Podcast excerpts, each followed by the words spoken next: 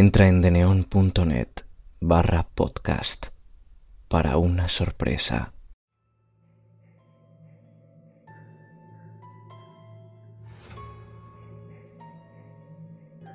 La Casa del Diablo.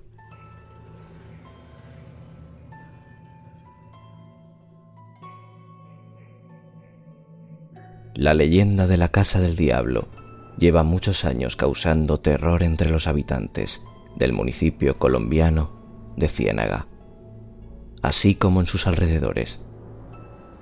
Y es que se dice que esta antigua construcción, ubicada en la calle de Valledupar, esquina con el callejón Bucaramanga, siempre ha estado poseída por fuerzas malignas con las que es mejor no tratar. Sin embargo, hubo alguna vez un hombre al que esto no le importó.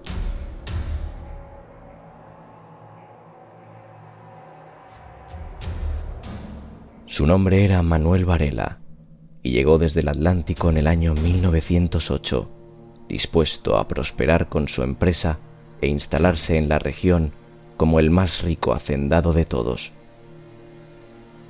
Varela adquirió un gran número de tierras, en las cuales construyó haciendas y parcelas para montar sus sembradíos de plátanos. Incluso llegó a instalar una línea ferroviaria con la cual sería más sencillo transportar la cosecha.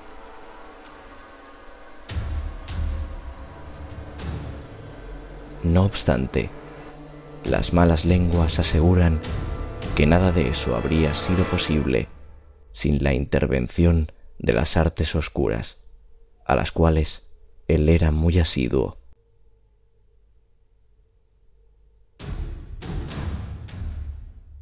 Pronto comenzó a llamar la atención de que en la propiedad de Varela empezaban a desaparecer niños y trabajadores con cierta frecuencia.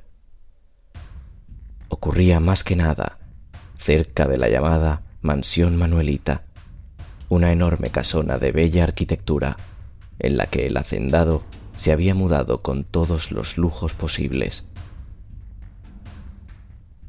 Levantada en 1918, la leyenda afirma que fue construida por el mismísimo Satán y que debajo de la misma existía o existe un largo túnel en el cual Varela ingresaba cada noche sosteniendo una veladora negra y un pergamino, el cual iba leyendo a medida que caminaba entre la oscuridad. Él y el maligno tenían un peligroso pacto. A cambio de riquezas y poder y el éxito en cada uno de los negocios que emprendiera, el empresario lo proveería con sacrificios humanos.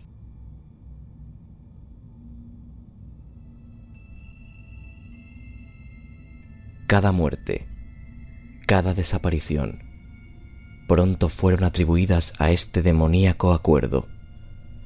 Nadie se atrevía a acercarse a la mansión manuelita, y menos por las noches, pues los lugareños juraban que las huestes del infierno se reunían allí para llevar a cabo sus horribles banquetes, devorando a los pobres infieles que eran atrapados entre los sembradíos.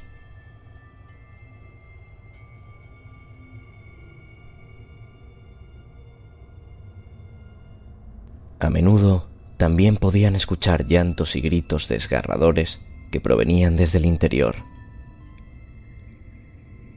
El horror pareció llegar a su fin a mediados de los años 50, cuando don Manuel Varela por fin falleció, presuntamente por medio de causas naturales. Las muertes cesaron, pero la gente de Ciénaga aún no podía estar tranquila había algo maligno que seguía rondando su lúgubre mansión. Tras la muerte del amo, la construcción quedó en el olvido, aunque los gritos no cesaron.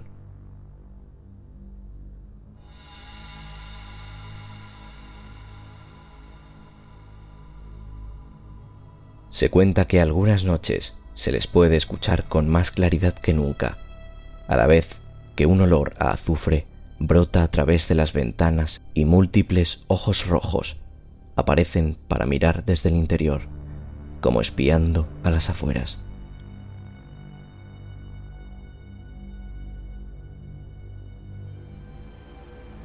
De vez en cuando, la gente asegura ver al diablo pasando por los alrededores, a veces en forma de perro negro, otras en forma de un enano negro que sonríe de modo tenebroso.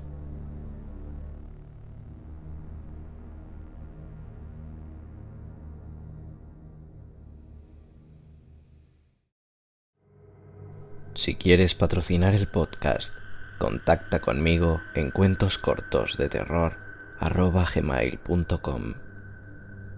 Sígueme en Twitter para no perderte ni un solo relato arroba cuentos terror con tres R's. Buenas noches, que descanses.